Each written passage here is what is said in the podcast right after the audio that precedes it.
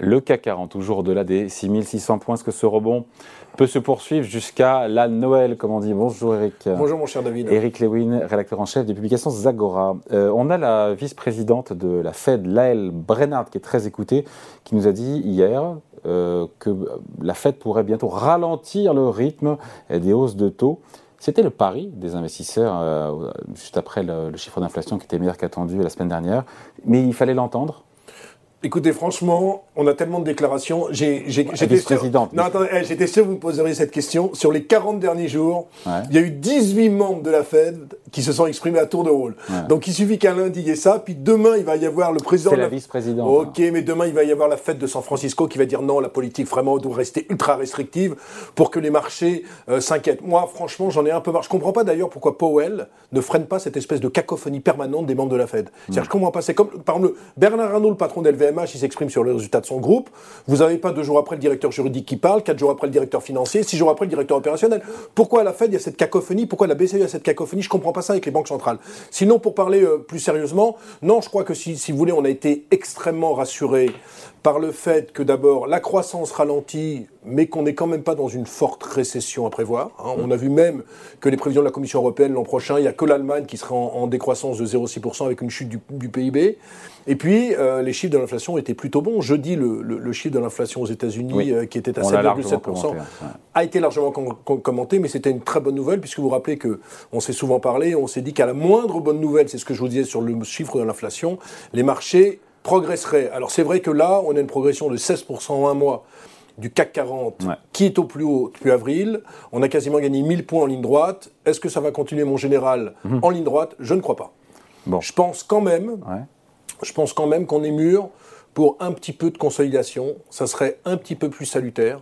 Mais attention quand même, parce qu'on voit qu'il y a des éclaircies sur le front Russie-Ukraine. Notre ami euh, Biden et le président chinois sont parlé ce matin à Bali. Mm. À mon avis, ils n'ont pas simplement parlé des relations bilatérales entre les deux pays. Si jamais en plus on avait une éclaircie sur le dossier Russie-Ukraine, eh bien on pourrait avoir des investisseurs qui sont pris à contre-pied. D'autant plus que par exemple en Europe, vous avez eu 38 semaines de décollecte sur les marchés européens en termes mm. d'action. Et donc il y a beaucoup d'investisseurs qui sont pris à contre-pied. Puisque je me rappelle que j'avais fait un plateau télé quand le CAC était à 5700 points. Et pour une fois, j'avais eu raison. J'avais dit que le marché allait monter. Et alors, j'étais la risée du, tour de table en disant mais c'est n'importe quoi, on va aller à 5000. Ce que je veux vous dire par là, c'est qu'il y a beaucoup d'investisseurs qui sont quand même en dehors du marché pour l'instant et que quand on regarde les performances depuis le début de l'année, c'est quand même pas Byzance. Le CAC c'est moins 8, c'est pas mal. Nasdaq c'est moins 25 quoi. Donc en fait, euh, s'il y a rebond, il y a encore. il y a, il y a la parité de change qui explique la différence. Oui, bien sûr, bien sûr, il y a la parité de change, euh, l'euro qui s'est cassé la gueule de 15%, bien évidemment. Mais ce que je veux dire, moi je suis pas d'un optimisme exacerbé maintenant. C'est pas maintenant que je vais être optimiste alors qu'on vient de gagner 900 points en ligne droite. Je pense mm. qu'on a vraiment besoin d'une séance de consolidation, de quelques semaines de consolidation. D'autant plus donc la fin d'année est faite, selon vous, quasiment Non, je pense qu'on peut finir l'année entre moins 4 et moins 5. On peut encore regagner 3%. Par rapport...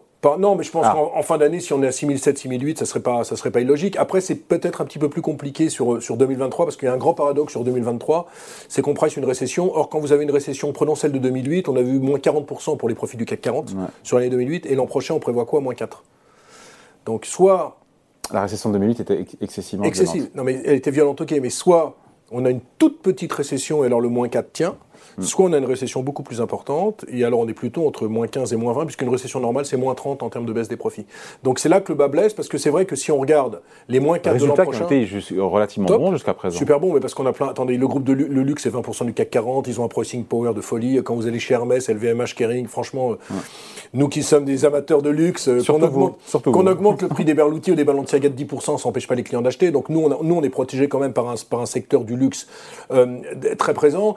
Mais simplement, si jamais on arrive à moins 4% de, croissance, de décroissance des bénéfices l'an prochain, Paris vaut simplement 11 fois les bénéfices. Donc Paris n'est pas encore très très cher au cours actuel. Maintenant, c'est vrai que si on est à moins 10, moins 15, moins 20, le PE n'est pas du tout le même et il, progresse fortement. Donc moi, ce que j'ai envie de dire, c'est que euh, j'ai le sentiment quand même qu'on a touché le pic sur l'inflation, aussi bien aux États-Unis qu'en Europe. Maintenant, rien n'est gagné pour autant, et je pense quand même pas qu'on va monter en ligne droite sur les marchés. On a quand même besoin d'une consolidation. Moi, j'aime bien quand même les marchés sains, c'est-à-dire que grosso modo, on a pris 16% en ligne droite. Si on perd 4-5% là pour après repartir, ça me paraît beaucoup mieux que monter comme ça en ligne droite, parce qu'il y a quand même des incertitudes. Mais sur quel motif on repère 3-4% et sur quelle euh, raison on en reprend euh, Qu'est-ce qu'il y a d'ici Noël Qu'est-ce qu'il y a d'ici Eh, Noël Cet après-midi, il y a le PPI, l'indice des prix à la production. Il est mauvais, on peut rebaisser. Euh, je crois que jeudi, il y a des ventes de détail aux États-Unis. Si on s'aperçoit que c'est pas bon, on va dire oh là là, la consommation des ménages dérape. On a les prix de l'immobilier aux États-Unis qui vont sortir en fin de semaine. Les ventes dans l'immobilier, si jamais elles progressent fortement, on dira oh là là, non mais c'est pas vrai, l'immobilier reste fort. Donc si l'immobilier reste fort, c'est que la Fed n'a pas bien fait son travail, etc., etc. Il, il doit y avoir, je crois, encore une réunion de la Fed. euh, Oui, en décembre. en décembre. Pricing 50 points de base.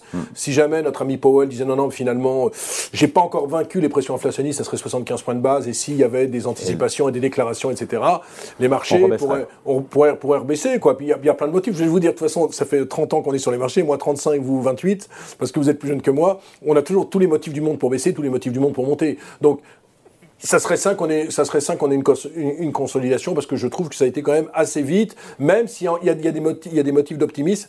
Le seul motif de, de, où je suis pas très optimiste, c'est qu'il y a beaucoup de gérants quand même qui ne sont pas dans le marché. Il y a eu quand même beaucoup, beaucoup de décollectes. Et ça, il faudra que ça se reconstruise. Par exemple, dans le monde des, small caps, on en parle très peu sur votre plateau, mais ce qui est normal parce que ça n'intéresse pas tout le monde. On perd encore moins 20% sur l'indice CAC Small. Donc sur l'indice CAC Small, qui est l'indice des petites capitalisations, on avait 20 milliards en début d'année sur les small caps, on a plus de 14 milliards de collectes en France. Donc c'est vrai qu'il y, y a quelques problèmes. Il y a des problèmes dans le private equity, il y a des problèmes dans les startups, on a du problème pour se financer. Donc c'est sûr que ça profite. Grosso modo, le, le- le- le rallye qu'on vient d'avoir profite aux très grosses boîtes du CAC 40 qui, de toute façon, sont solides et, et publient de bons résultats. Celles qui sont restées un petit peu à l'écart sur les valeurs du CAC 40, Eric, on finit là-dessus, euh, de ce rebond, moins 8 sur le CAC 40, Bancaire. valeurs qui sont à la traîne, encore une fois. les Qu'est-ce qu'il y a d'intéressant Non, mais les pour bancaires, ceux qui ont loupé le rebond euh, des valeurs cycliques Bah, et, euh, moi je crois qu'il faut pas. euh, Les de il- croissance. Je pense, je pense qu'il faut pas acheter aujourd'hui, quoi. Euh, avec un CAC qui vaut 6630 qui vient de gagner 900 Il points. n'y a pas les dossiers malgré Non, tout mais qui si, du, du- du côté des banques, c'est pas très cher, ça vaut entre 6 et 8 fois. euh, Ah, mais comme entre- toujours. Comme toujours, entre 6 et 8 fois les bénéfices. Moi, j'aime toujours beaucoup, euh, je, le dis, je le dis souvent, Stellantis, euh, parce que Stellantis, ça vaut 4 fois les bénéfices, parce que Stellantis a une marge de 14,5% qui est proche de celle de, de Mercedes à 15,5%. Mais tout le monde le voit, ça, sur le marché. Pourquoi est-ce que le marché n'achète pas plus? Mais ces, savez- in- ces infos, elles sont connues. hein. Ouais, ces infos elles sont connues, mais parce qu'il y a un moment, c'est un espèce d'effet moutonnier, et les investisseurs viennent sur le dossier. Moi, je suis. alors après, après, vous savez, c'est un, comp- un comportement psychologique. C'est pourquoi à un moment ou un autre, il y a une valeur qui monte, alors que tout le monde savait qu'elle était pas chère. Je suis inca- je suis incapable de vous dire ça. Hmm. Et dans les valeurs pas chères, il y a qui aujourd'hui, à part Stellantis vous, avez, vous avez Stellantis qui est vraiment pas cher, vous avez, vous avez Saint-Gobain, mais Saint-Gobain, il y a peut-être un problème de pricing power, c'est-à-dire grosso modo, ils ont augmenté les prix de 15%, mais les ventes ont baissé de 2%. Euh, vous avez du côté d'ArcelorMittal, ça vaut 3-4 fois les bénéfices, mais il faut penser que le cycle économique va être meilleur. Donc on trouve quand même quelques, quelques dossiers. Mais c'est vrai que par exemple, l'automobile, ça fait pas tellement rêver, sauf peut-être Renault, sur lequel on se dit que le plan de transformation, le plan révolution, on en a parlé la semaine, la semaine dernière, euh, est peut-être sur le point de, de réussir. Donc Renault, il y a peut-être 20-25% aussi à gagner. Mais encore une fois, on a, on a très bien progressé ces dernières semaines. Moi, je crois qu'il faut, qu'il faut savoir raison garder. Puis, il y a peut-être un coup à faire sur Téléperformance. Téléperformance avec cette enquête au Colombie euh, catastrophique où le titre a perdu 50%. Il est bien évident que s'il y a un non-lieu, si on s'aperçoit que finalement, euh, c'est beaucoup de bruit pour rien, le titre Téléperformance qui est revenu à un PR de 13 est à acheter. Là, ça vaut autour de 210 dollars. Au plus haut, ça a dû être 450. On a descendu à 160 jeudi dernier. Pourquoi en dollars? Pourquoi en dollars? En euros? En euros, pardon. Ouais, Euh, non, en, en euros. Donc ça valait 400, 420, 420 euros, ça rebaisse à 165, ça vaut 210. Et puis aux États-Unis, si vous croyez que le Nasdaq va continuer, si vous croyez que la tech, euh, moi je considère que Microsoft, ça reste toujours une merveilleuse valeur et qu'il y a peut-être un coup à faire sur Amazon en dessous des 100 dollars qui n'est pas très cher. Allez, merci beaucoup. Point de vue signé Eric Levin, rédacteur en chef des publications Zagora. Salut Salut David